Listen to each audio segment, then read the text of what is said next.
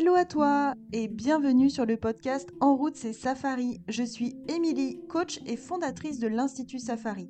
Chaque semaine, seule ou en présence d'un invité, on va se retrouver pour aborder des sujets en lien avec la reconversion professionnelle, le développement personnel et surtout, je vais te partager mon fonctionnement à travers des exemples concrets autour du quotidien. L'objectif? Te permettre de redonner du sens à travers ce que tu vis pour retrouver l'envie de rêver. Tu peux également me retrouver sur Insta et Facebook. Après des années à travailler dans le secteur médical et à me poser mille et une questions sur qui j'étais et ce que je voulais vraiment faire de ma vie, j'ai décidé de reprendre le contrôle et redonner du sens à tout ce que je vivais. J'ai alors quitté mon boulot pour partir voyager en famille et depuis, ma mission est de te permettre de retrouver une vie qui te fait vraiment kiffer, en accord avec tes valeurs et surtout en décidant de ce que tu veux vraiment pour toi et non pour les autres. Alors si en ce moment tu cherches une bonne dose d'inspiration, attache ta ceinture pour l'épisode du jour et en route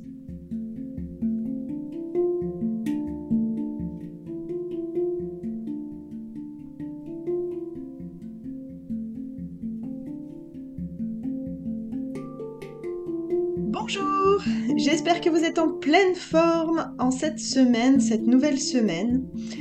Aujourd'hui, on va parler ensemble du moment présent, ou plutôt de comment se libérer du futur, ou alors comment se détacher du passé.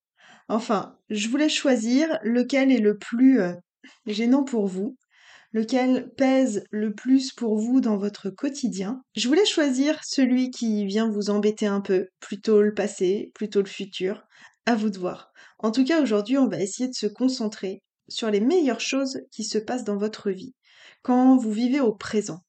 Au lieu de vivre dans l'avenir ou de lutter contre le futur, comment rester focalisé sur le moment présent tout en gardant un œil sur un avenir meilleur? J'en sais rien. De toute façon, si on se focalise sur l'avenir, on commence à se stresser. On va ensemble aborder plusieurs points qui vont vous permettre, ce sont des clés concrètes dans l'épisode d'aujourd'hui, des clés qui vont vous permettre vraiment de lâcher, lâcher prise, si on peut dire. Tout ça, c'est des mots qui sont un petit peu casse-pieds à entendre, ou en tout cas, moi, je les ai tellement entendus pendant un long moment.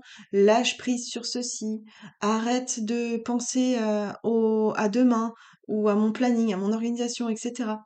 J'en avais mais vraiment marre d'entendre tous ces, toutes ces phrases un peu, euh, des phrases types. J'aurais tendance à les appeler comme ça aujourd'hui, ces fameuses phrases types, comme euh, lâcher prise. Mais finalement, qu'est-ce que c'est que lâcher prise quand on est dans une posture où on a plutôt tendance à vouloir tout contrôler? C'est impossible de nous demander de lâcher prise ou de déléguer bah oui, mais délègue cette tâche, tu verras que ça sera beaucoup plus facile pour toi. Mais quand on a l'habitude de faire les choses parfaitement, à la perfection, j'ai envie de dire, c'est difficile. Donc, on va commencer à aborder des points qui vont pouvoir vous donner déjà des clés concrètes. Par exemple, le premier, abandonner les objectifs qui sont trop séduisants. Nous avons tous dans la tête des choses que nous voulons accomplir ou acquérir, et il n'y a pas de mal à cela. Mais lorsque ce type d'objectif en arrive à faire que nous soyons tous plus investis dans l'avenir que dans le présent, cela peut devenir dangereux. Qu'il s'agisse de vouloir se marier, de gagner un million d'euros, de changer le monde ou de vouloir devenir quelqu'un tout simplement, on comprend facilement que ce type d'objectif puisse rendre notre futur angoissant ou j'ai envie de dire avec, euh, avec du stress, tout simplement. Le résultat de tout ça, c'est que vous perdez de vue le présent et toutes les choses fantastiques qui vous y attendent. Quand on organise un événement personnel fort, comme un mariage, on a tendance à ne se focaliser que sur le jour J. De la même manière que quand on organise un voyage, c'est la même chose. Si vous vous focalisez que sur le jour de l'événement, vous en oubliez tous les bonheurs de la préparation, tout ce qui va vous, en fait, je crois que c'est aussi ça ce qui, fait la, qui fera la qualité de l'événement, c'est tout le chemin que vous allez parcourir dans l'organisation de cette fameuse journée. Il y a également la perfection du présent. Quand votre vie n'est pas exactement ce que vous voudriez qu'elle soit, la première chose à laquelle vous pensez, c'est de vous fixer un objectif pour un avenir meilleur. Je cherche le bonheur. En quelque sorte, c'est un peu ça. Oui, d'accord, c'est pas mal, mais si vous accordiez la même énergie à améliorer uniquement votre présent, là, tout de suite, vous attireriez probablement en prime un meilleur futur, puisque vous seriez dans le moment présent, sans avoir à lutter pour créer votre espace de bonheur. Vous seriez dans votre état de bonheur, puisque vous seriez déjà en train de penser et de choisir les actions qui vous plaisent. L'approche est vraiment très différente. L'idée est qu'un avenir meilleur vous trouvera de lui-même lorsque vous aurez su tirer le meilleur parti du présent dont vous disposez déjà. C'est incroyable. Et pourtant, je vous garantis que c'est vrai. Le présent est un professeur remarquable, le futur un séducteur. Ça vous parle? Cessez de regarder la télévision, s'il vous plaît. Beaucoup de gens sont conditionnés par les messages publicitaires, par les informations. Et peu importe le canal, j'ai envie de vous dire. Il y a pas mal de personnes qui me disent oui, oui, mais moi je regarde pas la télé. Et pourtant, ils passent leur temps à scroller sur leur téléphone, à regarder toutes les infos qui circulent sur les réseaux sociaux, sur la publicité, euh, pas la publicité, sur le, les journaux euh, en ligne. Mais bon sang, si vous saviez à quel point le fait de couper tout ça vous ferait le plus grand bien. Toutes ces, tous ces messages nous entraînent à vouloir et à avoir besoin de plus de choses matérielles. Ou alors, peut-être que ça peut vous amuser, mais euh, ce sont généralement des choses qui sont très onéreuse. Si ces choses-là sont onéreuses, c'est ce qui vous fait dire à la fin du mois, j'ai pas assez d'argent ou je peux pas faire tel projet puisque j'ai pas une thune. Et dans la mesure où leur acquisition peut entraîner une diminution de votre qualité de vie, vous vous imaginez bien que si vous n'étiez plus tenté par ces choses-là, vous feriez des économies.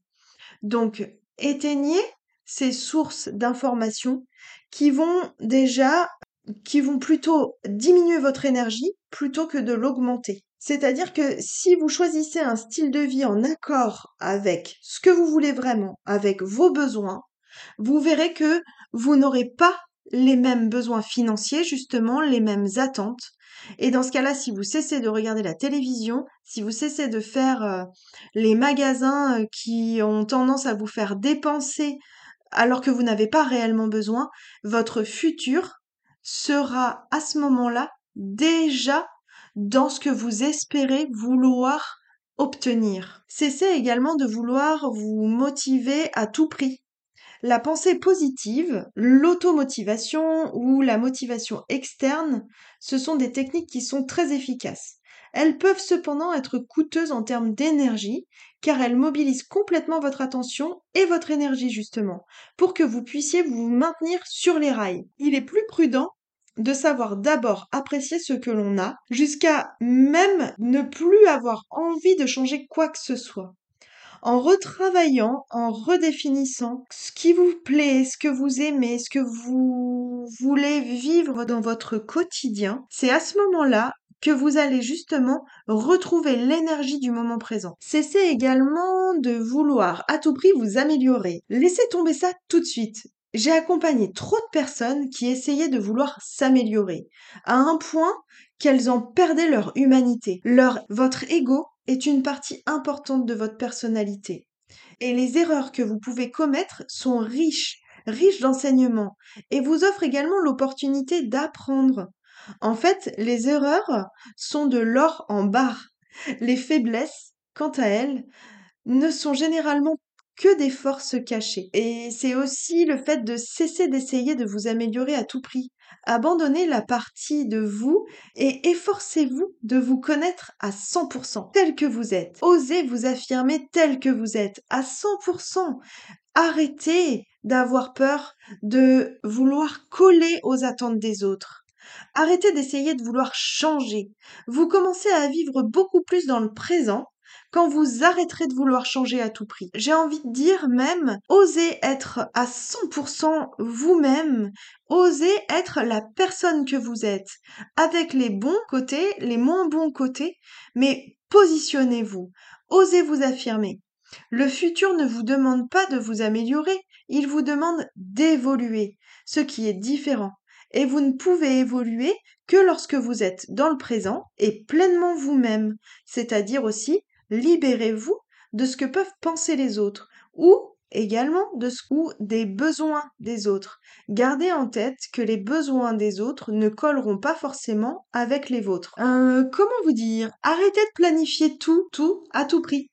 Je ne veux pas dire qu'il faut arrêter de planifier pour votre avenir financier, par exemple. Pas plus qu'il ne faut abandonner vos objectifs importants.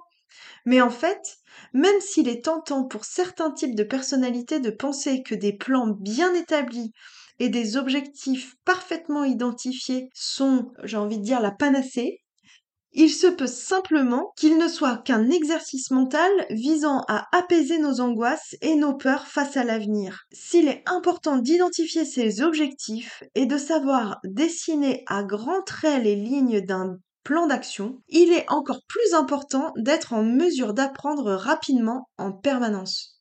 Mieux vaut être une personne qui apprend vite qu'un expert en planification.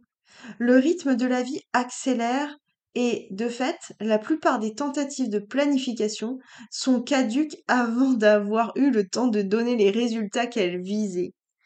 Pour le petit exemple, j'ai une amie avec qui je travaille depuis plusieurs années maintenant, qui a été euh, longtemps très inspirante pour moi parce qu'elle avait une façon de planifier son quotidien qui, moi, me fascinait. Moi qui ai deux enfants et qui finalement a, tendance quand même à m'éparpiller parce que j'ai tellement d'idées qui me viennent en tête, que euh, sa méthode d'organisation était pour moi un modèle. Elle planifiait ses objectifs à la semaine, au mois, au trimestre, euh, à l'année, voire même plus. Mais ça, je pense que c'est le petit jeu de l'entrepreneur qui fait qu'on a besoin d'établir sa vision au long terme.